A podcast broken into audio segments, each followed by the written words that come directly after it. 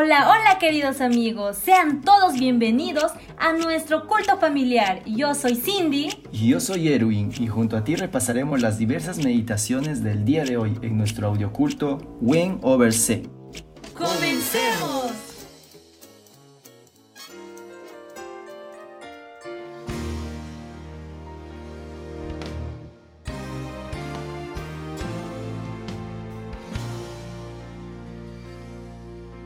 Efesios 2 Él os dio vida a vosotros cuando estabais muertos en vuestros delitos y pecados, en los cuales anduvisteis en otro tiempo, siguiendo la corriente de este mundo, conforme al príncipe de la potestad del aire, el espíritu que ahora opera en los hijos de desobediencia.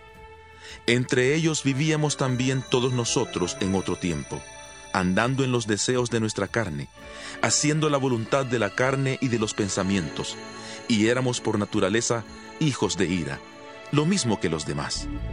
Pero Dios, que es rico en misericordia por su gran amor con que nos amó, aun estando nosotros muertos en pecados, nos dio vida juntamente con Cristo. Por gracia sois salvos.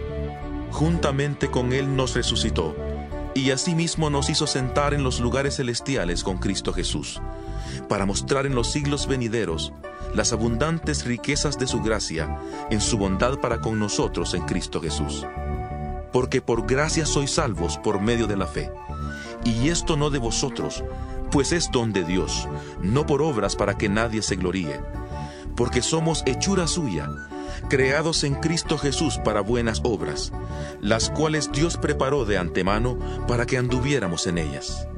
Por tanto, acordaos de que en otro tiempo vosotros, los gentiles en cuanto a la carne, erais llamados sin circuncisión por la llamada circuncisión hecha con mano en la carne.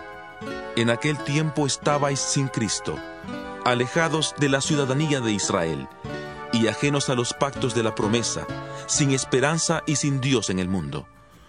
Pero ahora en Cristo Jesús, vosotros que en otro tiempo estabais lejos, habéis sido hechos cercanos por la sangre de Cristo.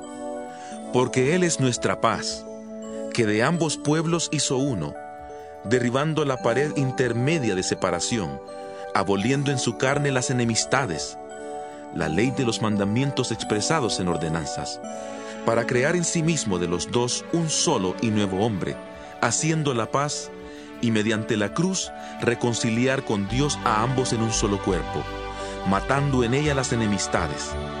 Y vino y anunció las buenas nuevas de paz a vosotros, que estabais lejos, y a los que estáis cerca, porque por medio de él los unos y los otros tenemos entrada por un mismo espíritu al Padre. Por eso, ya no sois extranjeros ni forasteros, sino conciudadanos de los santos y miembros de la familia de Dios, edificados sobre el fundamento de los apóstoles y profetas, siendo la principal piedra del ángulo Jesucristo mismo. En él, todo el edificio, bien coordinado, va creciendo para ser un templo santo en el Señor, en quien vosotros también sois juntamente edificados para morada de Dios en el Espíritu.